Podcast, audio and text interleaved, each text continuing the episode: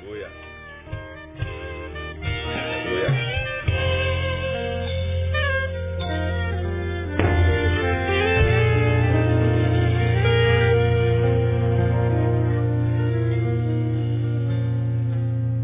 Muito bem, você tem sua Bíblia?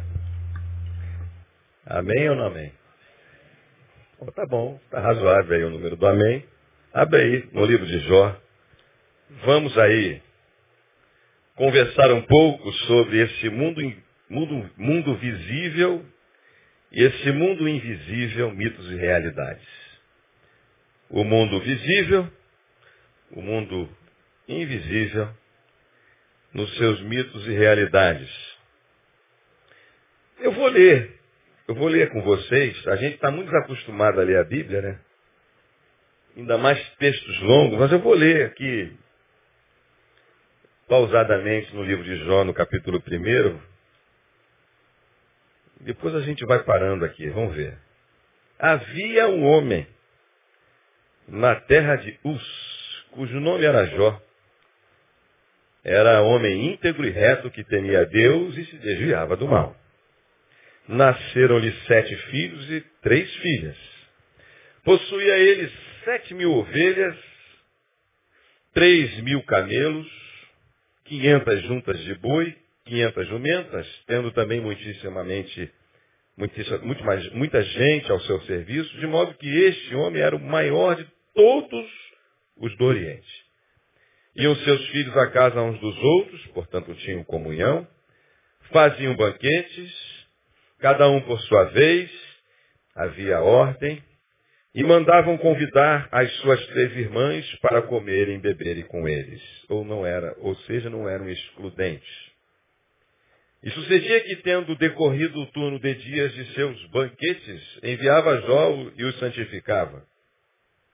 E levantando-se de madrugada, oferecia holocaustos, segundo o número de todos eles, por dizer a Jó, talvez meus filhos tenham pecado e blasfemado de Deus no seu coração. Olha, no seu coração, não é nem verbalmente. Assim o fazia Jó continuamente. Ora, chegado o dia em que os filhos de Deus vieram apresentar-se perante o Senhor, veio também Satanás entre eles. O Senhor perguntou a Satanás, de onde vens? E Satanás respondeu ao Senhor, dizendo, de rodear a terra, passear por ela. Disse-lhe o Senhor a Satanás, notaste porventura meu servo Jó, que ninguém há na terra semelhante a ele, homem íntegro e reto que teme a Deus e se desvia do mal? Então respondeu Satanás ao Senhor e disse, porventura Jó teme a Deus, é à toa? É por nada que ele teme a Deus? Não tens protegido de todo lado e ele a sua casa e tudo quanto ele tem?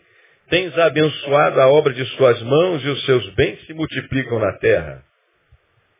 Mas estende agora a sua mão, toca-lhe em tudo quanto ele tem e ele blasfemará de tua face. Ao que disse o Senhor a Satanás, eis que tudo o que ele tem está no teu poder. Somente contra ele não estenda a tua mão. E Satanás saiu da presença do Senhor. Certo dia, quando seus filhos e suas filhas, aí começou, né, o drama. O drama começa agora. Mais ou menos começa agora, para Jó. Esse é o mundo invisível, acabamos de ler. Agora é o mundo visível. Certo dia, quando seus filhos e suas filhas comiam e bebiam vinho em casa do irmão mais velho, veio o mensageiro a Jó e lhe disse, os bois lavraram, as jumentas paiciam junto a eles. E deram sobre eles os sabeus e os tomaram, mataram os moços ao fio da espada, e só eu escapei para trazer-te a nova. Enquanto ele estendia, ele ainda falava, veio outro e disse, fogo de Deus caiu no céu. Queimou as ovelhas e os moços e os consumiu. E só eu escapei para trazer-te as novas. Enquanto ele ainda falava, veio outro e disse, os caldeus, dividindo em três bandos, deram-se sobre os camelos, tomaram e mataram os moços ao fio da espada, e só eu escapei para trazer-te essas novas notícias. Enquanto ele ainda falava, veio outro e disse, teus filhos e tuas filhas estavam comendo e bebendo vinho em casa do irmão mais velho, sobrevindo um grande vento, além do deserto, deu nos quatro cantos da casa, rapaz, lá no sul venta pra caramba. Foi um dos primeiros lugares a colocar aqueles, aqueles ventiladores grandão, aquele sistema eólico. Lá em Osório, mas venta muito, gente. Você não faz ideia a força do vento. As notícias que a gente vê lá quando venta. A força do vento é um negócio terrível. E quando eu leio isso daqui, eu lembro disso. De algumas coisas que aconteceram bem perto da nossa casa pela força do vento. E algumas pessoas morreram. Caiu sobre os mancebos de sorte que morreram os filhos. Só eu escapei para te trazer a nova. Então Jó se levantou, rasgou seu manto, rapou sua cabeça e lançando-se em terra, adorou. E disse, Nu saí do ventre de minha mãe, e nu tornarei para lá. Realidade do mundo visível. O Senhor deu, o Senhor tirou. Bendito seja o nome do Senhor. Ler um texto como esse, num dia e num tempo em que as igrejas que mais crescem são aquelas que falam que tudo vai dar certo na sua vida. Num tempo em que prosperidade é a linguagem da moda. Num tempo em que você vem e o homem de Deus vai orar para tudo dar certo na sua vida. Num tempo em que a gente vê um dia 31 de dezembro, último dia do ano, os nossos as, as, os nossos assentos, essa, essa, nave completamente lotada, a toca completamente lotada, o templo antigo com transmissão também agora ao vivo, HD, com som maravilhoso, ar-condicionado, lotado de gente e muitas delas que querem ter um 2015 abençoado. Eu também quero. Eu quero também que o meu 2015 seja abençoado. Num tempo em que ah, sofrer por amor a Cristo, pelo Evangelho, já saiu de moda. Padecer pelo Evangelho saiu de moda. Pregar sobre aquilo que Jesus disse, por exemplo, se alguém quiser vir após mim, negue-se a si mesmo, toma cada dia sua cruz e siga-me, saiu de moda. Então, ler um texto como esse, num culto como esse, num momento como esse, é, no mínimo, aterrorizante. Se eu disser para você, já imaginou um negócio desse acontecer com você? De você estar tá com uma expectativa terrivelmente boa para 2015, nas tuas orações e jejuns e consagrações, e de repente dá tudo errado sem que você tenha nenhuma condições de percepção, de planejamento, de achar que pode dar errado em algo que aparentemente está tudo sob controle, está tudo direitinho. Você vê que Jó, ele faz um sacrifício, ele faz uma oração de intercessão, até por se pensamentos e sentimentos passassem pela vida pela mente e pelo coração de seus filhos. Isaías pregando uma vez sobre isso, diz assim que o, o pior aconteceu. Que na realidade Jó tinha um grande medo que algo pudesse acontecer. Lá no fundo. E acabou realmente acontecendo. Bem, isso não está na moda. Mas vamos ver o que Deus pode nos falar, acredito eu, através desse texto e através de um acontecimento visível e invisível. A primeira coisa que eu queria dizer para mim e para você é que você, nós, estamos sendo observados. Vejam o que o texto diz. O texto diz que houve uma reunião no céu em que Satanás não foi convidado, mas ele se infiltrou na reunião. Não se diz pelo qual interesse ele tinha nessa reunião. Mas quando ele chega lá, surpreendentemente, Deus pergunta para ele se ele viu uma raridade sobre o planeta Terra. A raridade se chamava Jó, um homem que também estava sendo visto e elogiado por Deus, que era reto e íntegro naquilo que fazia. Então, ah, nós estamos sendo observados. Quando Deus fala para Satanás, de onde você vem? O que, você está fazendo nessa linguagem humana de nós entendermos as coisas? Diz assim, de rodear a terra. Viste meu servo Jó? Sim, ele era conhecido. Nessa volta que Satanás dava sobre a terra, nessa viagem, nessa caminhada, Jó era muito conhecido tanto pelos seres de luz como pelos seres das trevas. Jó era muito conhecido. Sim, eu vi. E o argumento que ele usou foi, olha, também com a vida boa que o senhor dá para ele, está tudo tão muito bom, ele tem saúde, ele tem dinheiro, seus filhos estão bem, tudo que ele faz o senhor coloca a mão e abençoa, não tem como ele não te adorar. Então Deus faz a proposta, vai lá. Na realidade, quem fez a primeira proposta foi Satanás. Toca lá naquilo que ele tem. Se não, vai lá, pode tocar você.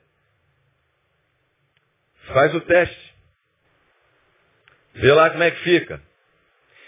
E a continuação do texto vai dizer que realmente ele foi lá e tocou. Tocou em tudo que Jó tinha. Todos os bens. E tocou na parte, numa das mais terríveis e difíceis. Os filhos que a gente nem consegue imaginar que tipo de dor é você perder um e muito mais perder dez filhos, todos de uma vez só. Eu vi uma vez a história de uma mulher aqui, ah, não sei se Peru ou Colômbia, eu não me lembro agora, mas América Latina, em que num, num deslizamento de terra, ela perdeu tudo que tinha, que foi a sua casa, e que foi o seu marido e o seu único filho. E encontrar aquela mulher quieta, muda, calada, num canto, sem falar nada com ninguém, e a partir daquele dia ela nunca mais falou nada com ninguém. E ela foi vivendo uma vida isolada, e desolada, foi parar num hospital psiquiátrico, não tinha ninguém por ela, não tinha nenhum familiar por ela. E um dia, um médico se interessou pelas, por ela, colheu a sua história, foi até aquela mulher, sentou do lado dela e ficou ali.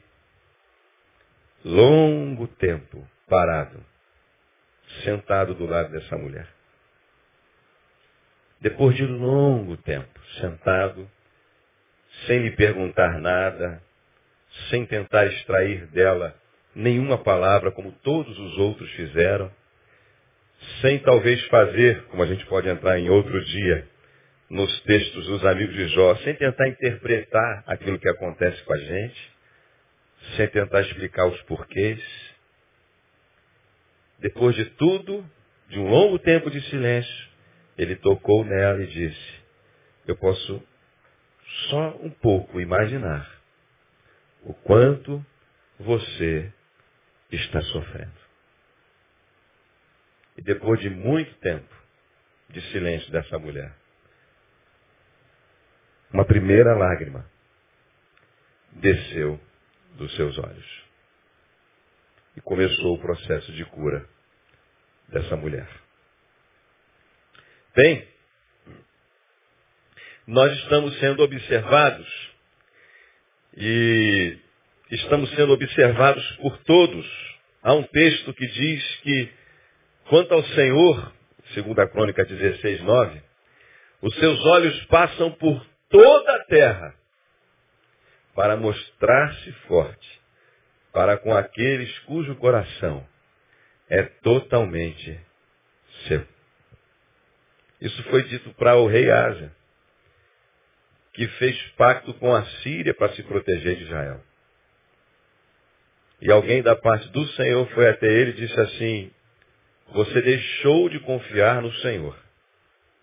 E lá no finalzinho do texto, interessante, diz assim, o rei Asa não buscou o Senhor nem no finais dos seus dias enquanto ele estava doente. Diferentemente desse servo Jó, que depois de tudo isso acontecer com ele, ele adorou. Como você tem aprendido aqui, adore a Deus sem motivos, para que ele tenha muitos motivos a dar a você, para você o adorar. Então não são só os olhos do inimigo que anda, como diz o texto atra através de Pedro, bramando como leão ao derredor, procurando a quem possa tragar. O Senhor também passa por toda a terra para mostrar-se forte para com aqueles cujo coração é totalmente dele. Então, você está sendo observado. Você está sendo testado. Você está sendo testado para ser aprovado. Você está sendo tentado. Você precisa ser aprovado nesses testes. Bem, e para reforçar isso, eu queria ir lá em Lucas 15, quando Jesus ah, contando três parábolas, ele diz assim, mas há alegria no céu por um pecador que se arrepende. Ele falou três vezes isso. Quando ele falou da ovelha perdida, da moeda perdida, da dracma e do filho pródigo. Há alegria no céu quando um pecador se arrepende. Então, há uma conexão entre o mundo visível e o mundo invisível. Isso quer dizer, para você que entrou hoje à noite, aqui, para você que aqui está sentado, quem sabe pela primeira vez ou não, que ah, os céus estão olhando para você e que a atitude de arrependimento, a atitude de você voltar a sua vida totalmente para Deus, a atitude de você reconhecer que você precisa dele. A atitude de você reconhecer que você está perdido se continuar a viver a sua vida sozinho do jeito que você quer. Essa atitude de buscar a Deus, espero que você tenha o desejo de ter feito isso quando entrou aqui essa noite, pode produzir um, uma festa no céu. É o mundo visível e o mundo invisível. A Bíblia fala dele o tempo todo. Como é que está o teu coração? A alegria no céu veio quando aquele filho, depois de gastar tudo que tinha, de pedir a herança antecipadamente para o seu pai, de viver uma vida que ele achava que seria maravilhosa, gastou tudo com bebida, festa, prostituição. Depois que acabou o dinheiro, ele ficou sem nada, ficou numa M tremenda. Como diz o meu amigo Neil, ninguém está na M por acaso. Geralmente fruto de decisões pessoais tomadas, só que não reconhece isso. Bota a culpa no diabo, bota a culpa em Deus, bota a culpa no patrão, bota a culpa no pai, bota a culpa na mãe e não assume seus próprios, os seus, as suas próprias atitudes. Então, quando aquele filho decidiu voltar para casa, houve alegria no céu. Você está sendo visto. Cara, está todo mundo olhando para você. Não é pouca gente, não. Agora você já imaginou Deus olhar para você e não ter nada para falar? Olha, deixa aí, não dá para falar nada. Ou aquele lá, nem dá para. Não dá nem para fazer menção aqui no céu da vida daquele camarada lá. Eu vou esperar ele voltar. Quando ele voltar, a gente fala sobre ele. Ele agora está indo. Ele está indo para onde ele acha que ele tem que ir. Ele está vivendo a vida dele. Vamos deixar ele viver a vida dele. Vamos ficar esperando lá. Ver o que, é que acontece. Vamos deixar ele voltar. Você está sendo visto. Nós estamos sendo vistos. Há, como diz a Bíblia, uma grande nuvem de testemunhas. A outra coisa que eu queria dizer para você, que eu gostaria de dizer, é que não dá para ficar vivendo a vida inteira dependendo da oração dos outros. Você vê aqui, a gente se sente bem quando dá a mão, eu me sinto, né? A gente sabe que tem alguém orando pela gente. Gente, olha, vou dizer para você. Eu vivi uma adolescência e eu tenho certeza absoluta que se não fosse a minha mãe orando por mim em casa, coisas muito ruins podiam ter acontecido comigo. Coisa boa, rapaz, é você ter uma mãe orando por você em casa. Coisa boa, primeiro é ter mãe, né? Depois uma mãe que ora pela gente. Um pai que ora pela gente. Rapaz do céu, é uma coisa maravilhosa. Sabe, esse Jó, Jó tinha uma característica de intercessão maravilhosa. Ele assumiu o, pai, o papel dele de pai, realmente. Ele, ele orava pelos seus filhos. Ele oferecia culto, sacrifício, que era o entendimento na época, que tipificava inclusive Jesus. Você não precisa mais fazer sacrifício hoje, porque Jesus já fez esse sacrifício na cruz pelos seus filhos. Os seus filhos viviam debaixo da bênção e da autoridade espiritual de Jó. Os seus filhos tinham para se alegrar, para fazer festa, porque o pai era próspero. Os seus filhos estavam sendo abençoados porque Jó intercedia por eles. Mas eu tenho uma notícia para te dar. Não dá para você ficar dependendo só da oração do teu pai, da tua mãe, do pastor da igreja, do profeta, da irmãzinha lá do coque, de quem quer que seja. Vai chegar uma hora, meu irmão, meu amigo, meu jovem, meu adolescente, meu filho, vai chegar uma hora em que você vai ter que tratar da sua vida com Deus. Ezequiel capítulo 18 diz que a responsabilidade é individual. Porque assim diz o Senhor. Hoje vai ter que ter conversão nesse lugar aqui, Jesus. Não tenho prazer na morte de ninguém. Convertei-vos, que foi o que o filho pródigo fez, e vivei. Convertei-vos, povoe o céu. Convertei-vos e tem alegria no céu. Voltes para Deus e os céus vão se alegrar pela tua vida. Volte a tua vida para Deus e Deus vai ter alguma coisa boa para falar a teu respeito. Não dá para viver o tempo todo sob a intercessão de alguém. Irmão, eu sou do tempo, né, irmão? Sou desse tempo. Ore por mim. Sou do tempo dos pedidos de oração. Faça o seu pedido de oração. Qual é o seu pedido, irmão? Ore pela minha vida espiritual. Nem sabe que vida espiritual é essa, mas ore por ela. Faça seu pedido. E você vive de pedido de oração. Botando seu pedido lá na salva. Botando seu pedido lá no dia 31. Mas quando é que você vai entrar na presença de Deus, como diz o livro de Mateus, e Jesus ensinando no Sermão da Montanha, quando é que você vai entrar no teu quarto e orar? Você que está em casa me vendo nessa transmissão ao vivo. Quando é que você vai entrar no teu quarto? E eu quero dizer mais para você. Vai chegar a hora, como chegou para esses dez filhos, em que a oração do teu pai, da tua mãe, da igreja, de quem quer que seja, não vai adiantar para te salvar.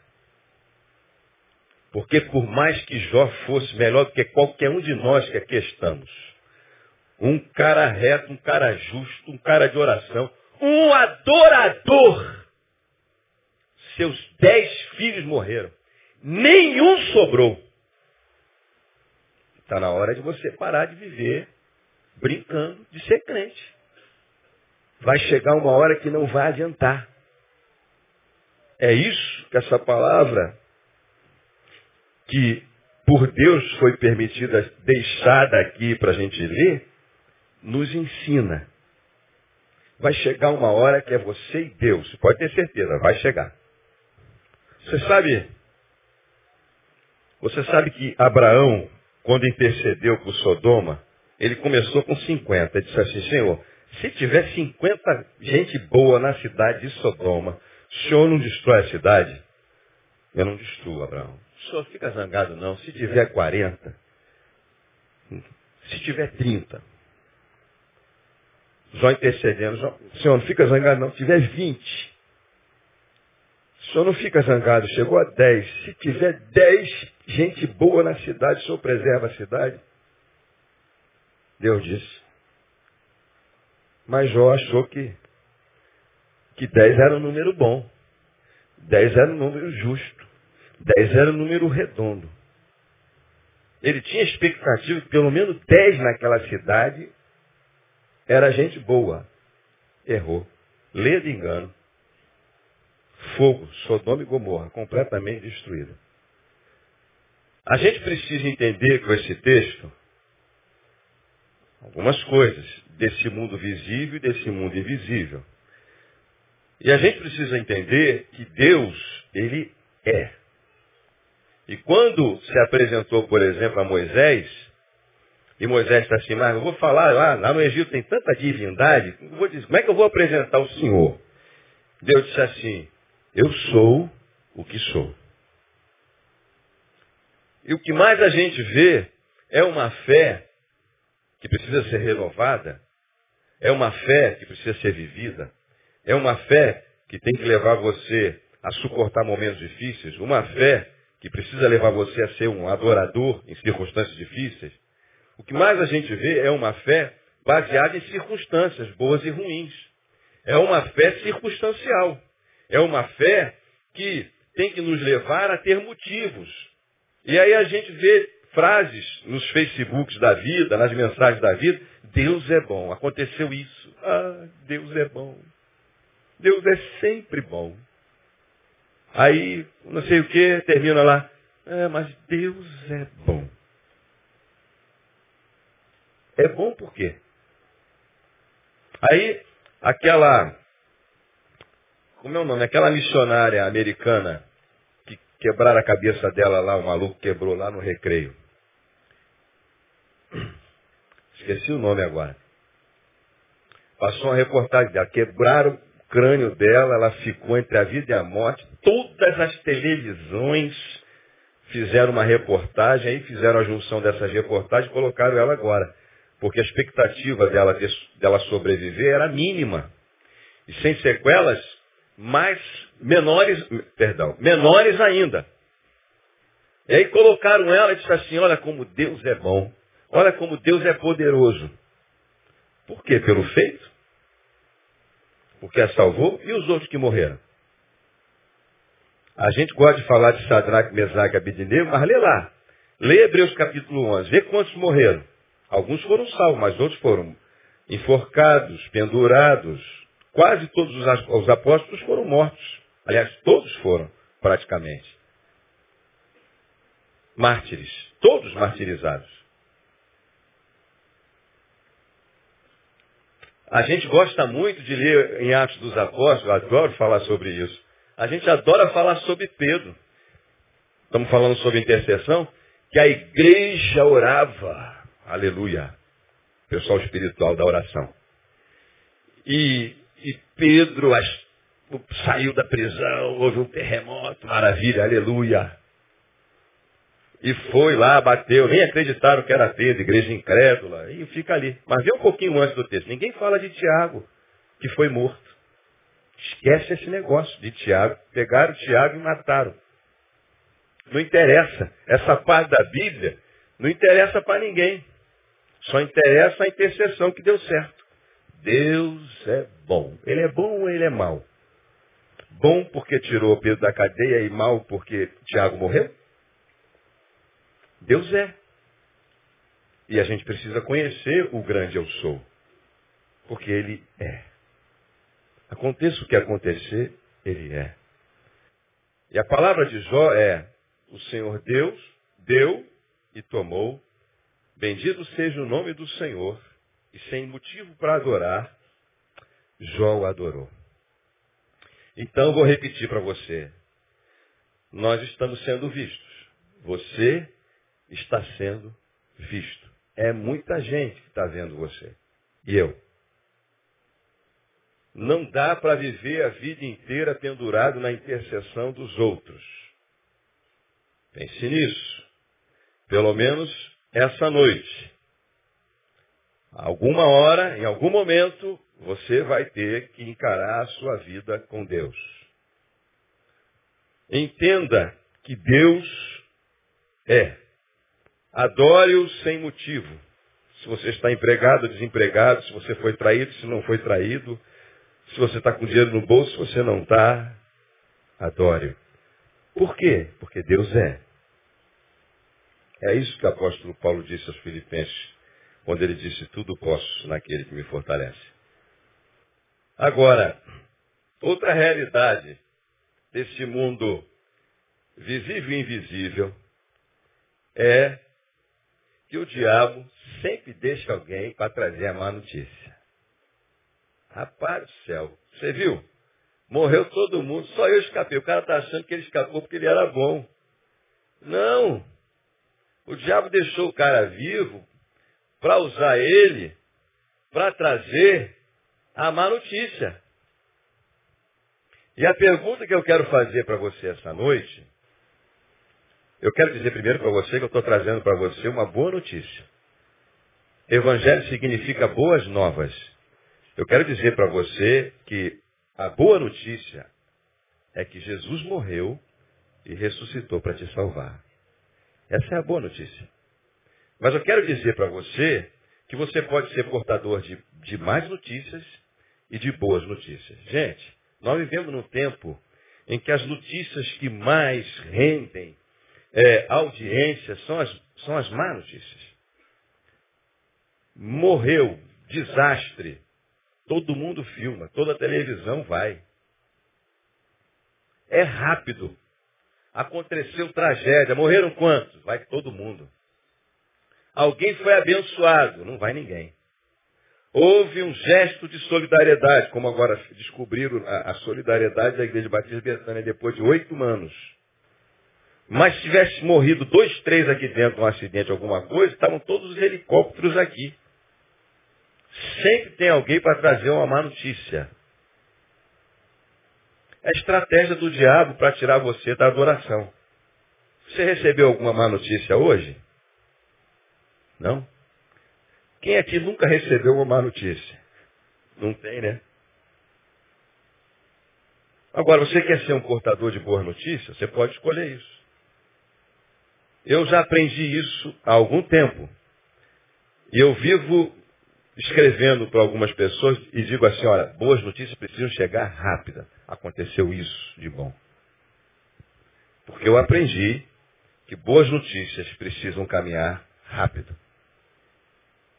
Então, você é ávido por reclamar. Vamos ver isso na prática? Você liga lá para os call centers da vida para reclamar de fulano, de ciclano que te atendeu mal. É rapidinho.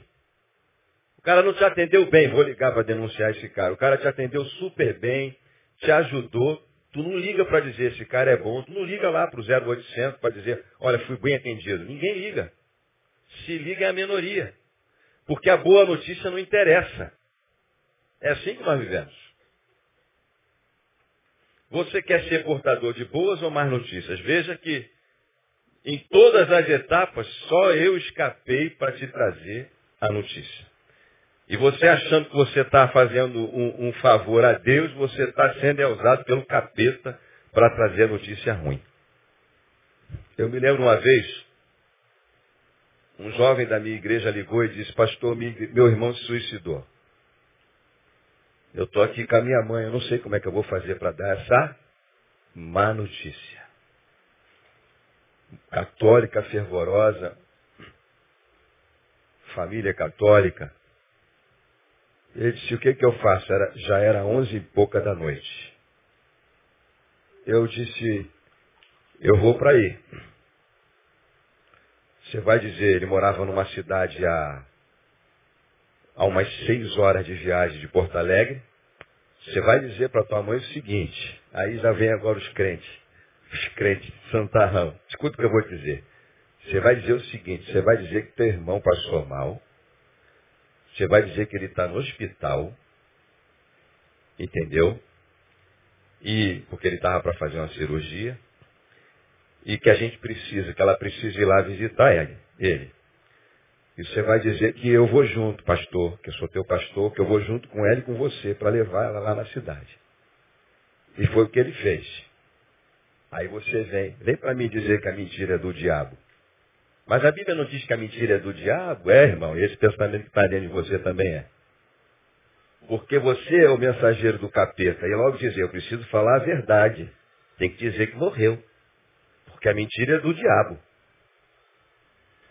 Ô rapaz, você sabe quanto tempo tem de crente? Escuta o que eu estou dizendo. Foi o que ele falou. E assim eu fui para a casa dele. Fiquei um tempo ali, depois fui embora, disse, olha, mãe, estou aqui, nós vamos viajar juntos. E viajei. Mas já pela noite, Deus começou, ela tem alguma coisa errada. É aquele coração de mãe. E ela foi sentindo. E lá pelas tantas, antes da gente viajar, ela perguntou para ele, não fale. Não minta para mim, diga o que realmente aconteceu. Mas ela já estava com o coração amaciado para ouvir a verdade. Então nós dissemos para ela. Então foi dito para ela o que aconteceu. Não verteu uma lágrima. Pelo menos enquanto eu estava com ela, não. Nem no enterro. Levamos ela. Vocês sabem que uma igreja católica, uma igreja católica, são nove e dez, hora acaba mesmo? Um pouquinho mais de nove e meia, né? Nove e meia. Ah, uma igreja católica no meio de uma pequena cidade e montanhas para tudo quanto é lado. Eu precisava até de uma 4x4, mas eu tinha um carrinho mil. Passei por riacho, ponte, foi um negócio enduro. Chegamos naquela cidade, uma capelinha e um cemitério. Eu disse, mas cadê o padre? O padre não vem. Por que, que não vem? Porque o menino se suicidou, vai para o inferno, diz a doutrina católica. Graças a Deus que Deus pensa diferente. E os crentes também acham, né? Aliás, como diz Caio Fábio, tem gente que vai ficar frustrada quando chegar no céu e encontrar gente que achou que foi para o inferno e o cara está no céu. Não sei se o cara vai querer sair de lá. Como o cara não está condenado, foi salvo. Ah, e lá estava eu fazendo o sepultamento daquele cara. Você pode escolher ser portador de boas e más notícias. É isso que nós estamos dizendo. O mundo é um misto de boas e más notícias. Eu, eu já ouvi isso de alguém. Ah, Jesus. Sabe, um dia eu estava lendo o Salmo 112 e o Salmo 112 fala de boas e más notícias. Um, um pastor amigo meu me convidou para pregar e ele encomendou o sermão. Ele disse, eu quero que você fale sobre o Salmo número tal. Eu anotei o número do Salmo, estudei, preparei meu sermão. Quando cheguei lá, o, o, o Salmo era o 112. Eu disse, cara, mas não preparei o sermão no Salmo 112, mas o cara quer que eu fale sobre o Salmo 112. Eu digo, eu vou ler esse Salmo, vamos ver o que, que Deus faz. Foi uma maravilha. Então eu peguei e li o Salmo. E preguei. E olha o que, que diz o Salmo 112. Louvai ao Senhor. Bem-aventurado o homem que teme ao Senhor, que em seus mandamentos tem grande prazer. Sua descendência será poderosa na terra. A geração dos retos será abençoada. Bens e riquezas há na sua casa. Parece até que está falando da família de Jó, né? Sua justiça permanece para sempre. Aos, aos retos nasce luz nas trevas. Ele é compassivo, misericordioso e justo. De todos é o homem que se compadece e empresta, que conduz os seus negócios com juros, com justiça, perdão. Pois ele nunca será abalado. nunca será abalado? Você vai ver por quê. O justo ficará em memória eterna. Ele não teme as má notícias. Porque o seu coração está firme, confiando no Senhor. Eu quero dizer uma coisa para você que eu já aprendi há muito tempo. Quando alguém vem para mim, enviado da parte de Deus, do diabo, de quem quer que seja, para trazer uma má notícia, eu digo, pode falar a má notícia. Porque eu sei que sempre depois de uma má notícia tem uma boa. Você vê isso na Bíblia de Gênesis e Apocalipse. Eu poderia falar isso direto aqui. Só sobre isso eu poderia ler só esse salmo para você. Boas e más notícias. A má notícia foi que Jesus morreu. Olha, todo mundo se espalhou. Jesus morreu. Meu Deus, qual foi a boa? Ele ressuscitou. Para quem está com Jesus, sempre há a ressurreição.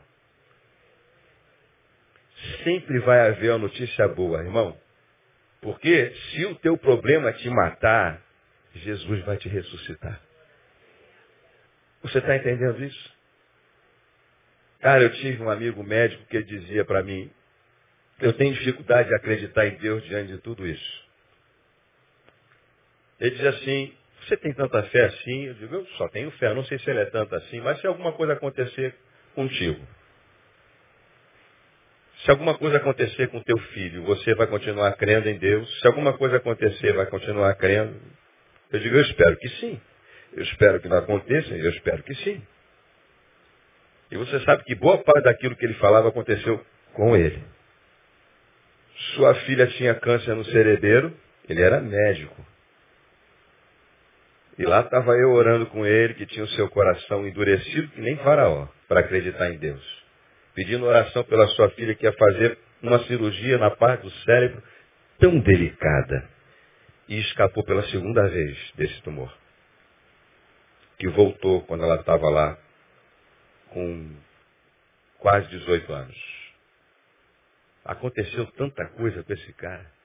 Porque ele achava que se Deus era bom, coisas boas tinham que acontecer com ele.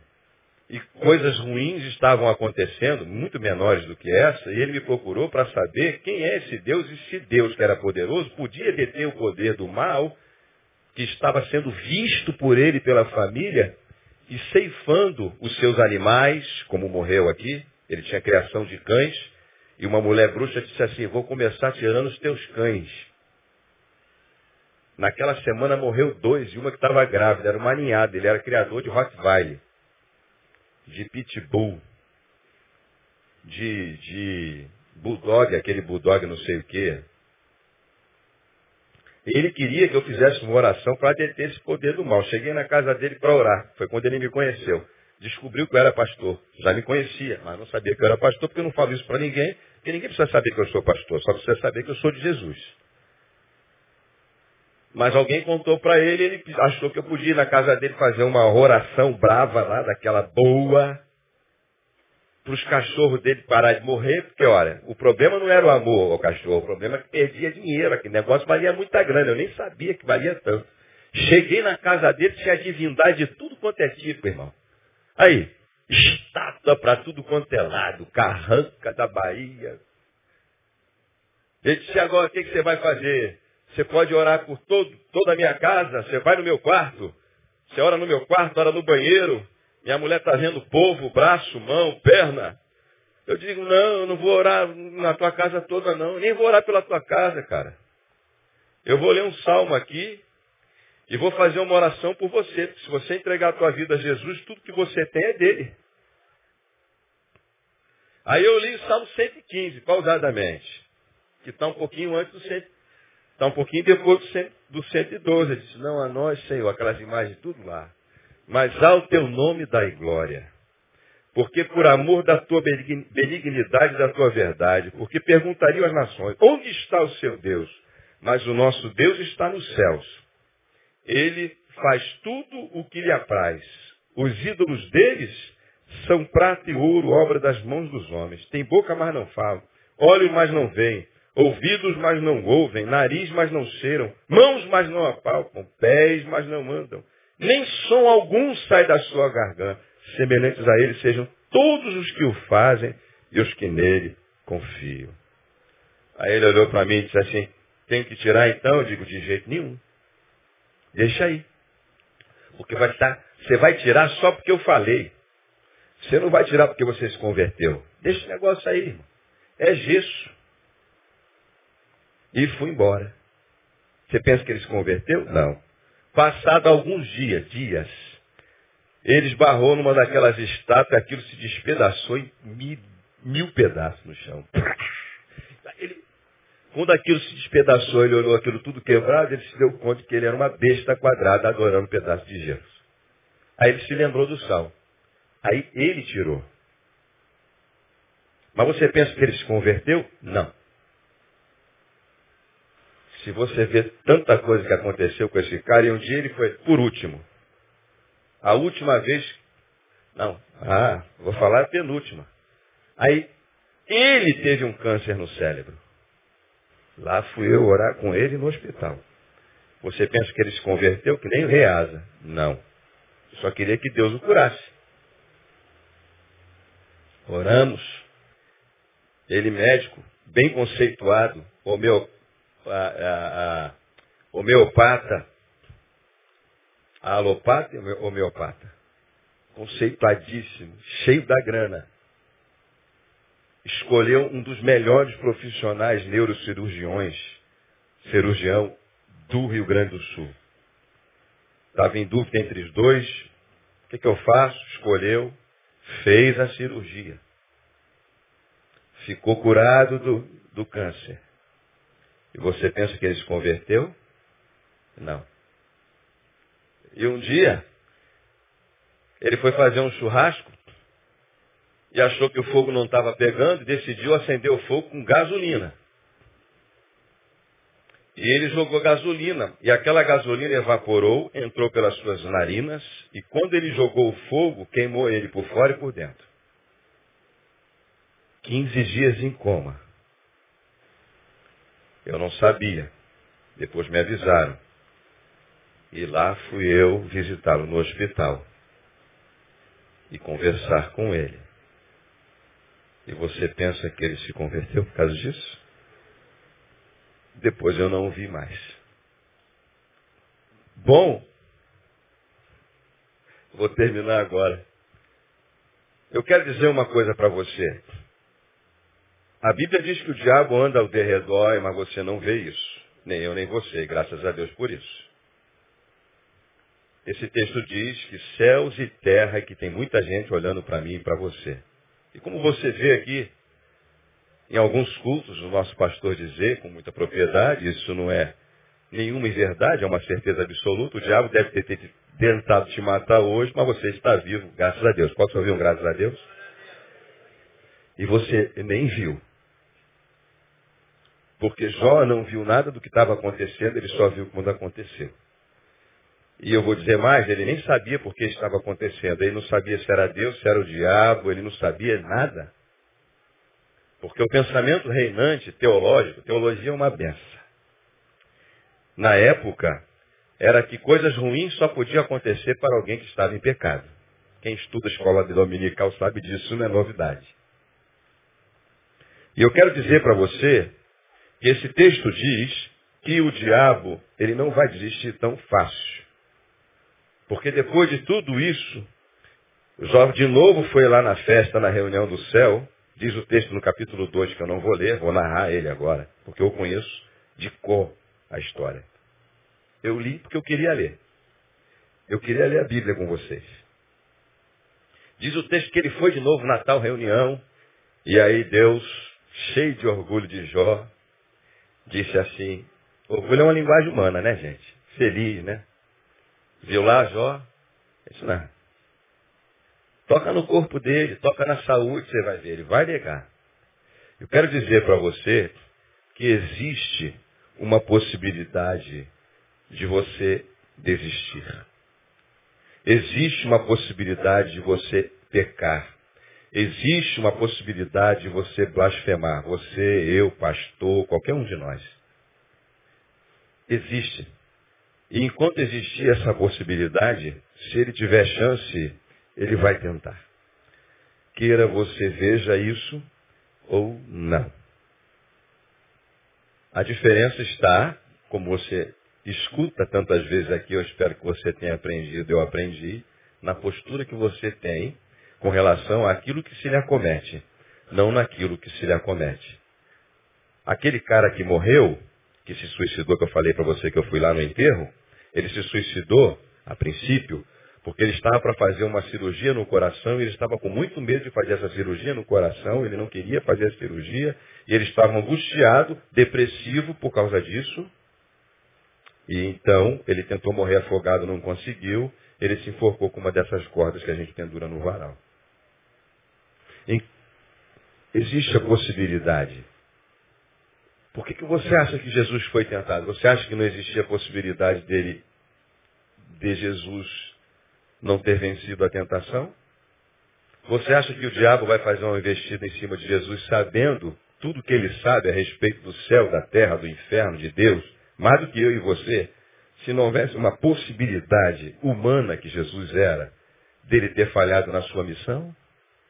Você acha que quando Jesus estava no Getsemane orando e dizendo, Senhor, passa de mim esse cálice, já não era mais o diabo, era um assunto entre ele e Deus, e eu disse para você que haverá um momento, inclusive os intercessores nem estavam lá para interceder, porque Jesus disse, orem comigo mais um pouco nessa hora, e todos estavam dormindo.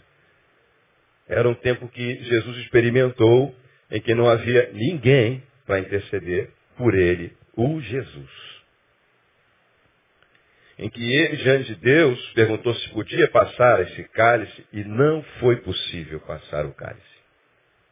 Porque existia a possibilidade humana de Jesus dizer, como ele disse, quando Pedro cortou a orelha daquele soldado, e dizer, dentro desse mundo visível e invisível, de mitos e realidade, da qual nós não vemos, mas podemos ver se quisermos, quando ele disse para Pedro, se você acha, botou a orelha, se eu quisesse, rogaria o Pai, e ele mandaria legiões de anjos para me livrar. Você acha que Jesus estava brincando quando ele disse isso? Você acha que ele estava mentindo? Você acha que ele não tinha possibilidade de descer daquela cruz quando um daqueles ladrões disse para ele assim, se tu és o Cristo, tentando-o como o diabo faz, sem nenhuma, sem nenhum desejo de mudar de vida, como o outro que disse, lembra-te de mim quando entrares no teu reino, se tu és o Cristo, desces daqui mesmo, salva-te a ti mesmo e a nós. Jesus nunca fez um milagre em causa própria. Mas Jesus podia descer da cruz se ele quisesse. Ele podia matar, destruir todos os seus inimigos com uma palavra. Mas ele veio para ser servo, para morrer uma morte e morte de cruz e aguardar a ressurreição e esperar com paciência no Senhor e descansar no sábado, como diz Hebreus, entre no meu descanso aos mistérios, a quem vai teologia, e ressuscitar no terceiro dia. Existe uma possibilidade. E eu termino dizendo agora, com base nisso, três duas ou mais três coisas bem rapidinho. Você tem ouvido? Vivemos numa geração desistente, descartável, líquida, como diz o Bauman, pelo nosso pastor, superficial. Paulo diz aos Tessalonicenses, não te deixe vencer pelo mal, mas vença o mal com o bem. Porque se o mal entrar na tua vida, o diabo entrou também. Isso é com você, é tudo com você, é individual. Eu falei para você, não adianta ficar vivendo da oração de fulano e ciclano. Está ardendo, né? É, não é mole não. É uma pancada um negócio desse. Sujeitai-vos a Deus, resisti o diabo, e ele fugirá de vós. Aí você diz assim, o que é sujeitar a Deus? Vamos dobrar agora o meu joelho e dizer, Deus, eu me sujeito. Sujeitar a Deus foi o que Jó fez. sofreu pra caramba e disse, Senhor Deus, Senhor tomou, bendito seja o nome de Deus, do Senhor, eu me submeto. Um dia desse eu vou pregar sobre deserto. Um camarada foi lá no meu gabinete me perguntar sobre deserto, querer saber algumas coisas da minha vida. Eu conversei com ele e perguntou uma coisa que eu nunca tinha me dado conta. Ele perguntou assim, quanto tempo durou o deserto para o senhor, pastor? Eu digo, eu digo, dez anos. Dez anos. Passou rapidinho. Em que você não olha motivo, grandes motivos para adorar a Deus. Em que algumas respostas de oração demoram para vir. Sujeitar a Deus foi o que Jó fez. Bom é quando a gente chega lá no final do livro de Jó, né? Mas até chegar ao livro de Jó, ai irmão, outro, outro dia, se Deus permitir, aí a gente fala sobre um pouquinho mais sobre Jó. Quem sabe chegamos lá no final, como citamos na oração. Estamos prontos para orar agora? Pessoal do Vida, vamos terminar a reunião dessa noite. Mundo visível e invisível, mitos e realidades. Você pode ficar em pé realmente no lugar onde você está. Eu queria perguntar para você que entrou aqui essa noite. Se eu perguntar para você, todo mundo quer alegrar o céu, todo mundo vai dizer que quer alegrar o céu. Se eu perguntar para vocês se todo mundo quer ser portador de boa notícia, eu espero que todos digam, eu quero ser portador de boa notícia. Então procure as boas notícias. Quando chegar uma má notícia, não se apressa a contar a má notícia não, irmão. Espera um pouquinho. Deixa Deus chegar com a boa primeiro, porque de repente essa ruim nem vai ser tão ruim se você esperar antes de contar. Você entendeu? Eu espero que sim. Mas eu queria falar com você, com você, gente boa. Eu queria falar com você, com você que está vivendo uma vida, sinceramente, longe de Deus. Uma vida que você está, como diz lá no Rio Grande do Sul, na capa da gaita. Pendurado por um fio. Olha, gente, eu já senti a minha vida pendurado, pendurado por um fio muitas vezes um fio muito fino. Eu dizia, Deus, a minha sorte é que eu sei que o Senhor está segurando nesse fiozinho aí. E se você, você que está confiado na oração dos outros, você que está na carona da fé dos outros, você que está vivendo uma vida como, Jó, como Ló vivia, né, perto de Abraão. Enquanto ele estava perto de Abraão, estava bem. Depois que ele se afastou, ele foi para Sodoma e Gomorra, a vida dele foi ao inferno. Ele vivia debaixo da carona de Abraão. A promessa era para Abraão. Você que está vivendo da promessa do teu pai, da tua mãe, da fé do teu pai, mas você não crê. Você é um incrédulo. Você que só vê a carne, você ouve tanto aqui nesse culto, você só vê o visível. Você que despreza esse mundo espiritual, da qual nós vamos, depois que essa carne se tornar pó.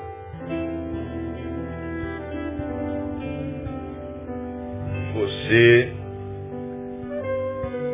que sinceramente quer dizer para Jesus, como aquele ladrão na cruz, ah, Senhor, só lembra de mim, porque eu sou tão pecador. Se lembrar já está bom. E Jesus diz para ele, você vai estar comigo no paraíso. Hoje mesmo, em verdade, te digo, estarás comigo no paraíso.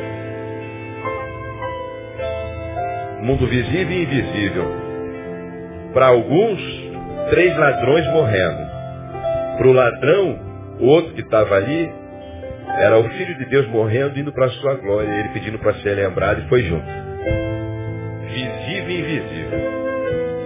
A sua atitude é que vai mudar a atmosfera da tua vida, da tua existência, da tua eternidade, de tudo que você é e para onde você vai.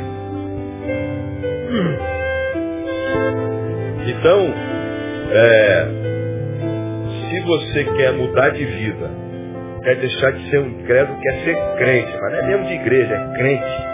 Crente daquele bom, como Jó, em que Deus possa olhar para você e dizer alguma coisa boa a respeito de você. Eu, sinceramente, creio que um gesto teu, uma atitude tua, mulher, homem, criança, adolescente, você que está aqui dentro, vai mudar a tua vida. Mesmo. Então, se você entendeu, não é vir para cá pegar a oração do pastor para ser abençoado. Está lascado se você fizer isso. Pode ter certeza. Se você quer realmente ser transformado, ser um crente, um adorador, aí eu quero orar com você. Como todo mundo já ficou em pé, aí eu vou ter que pedir você vir aqui na frente para eu saber que é você, o caba. Porque Deus já sabe, né? Mas eu, eu não consigo ver tudo daqui. Aí eu quero orar com você. Você quer deixar de ser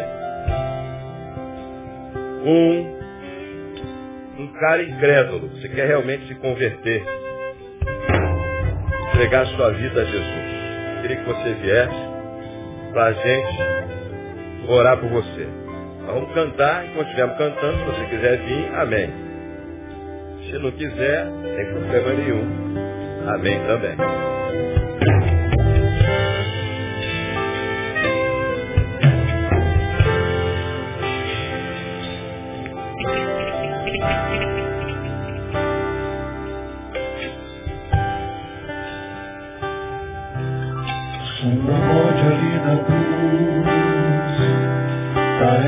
A minha dor,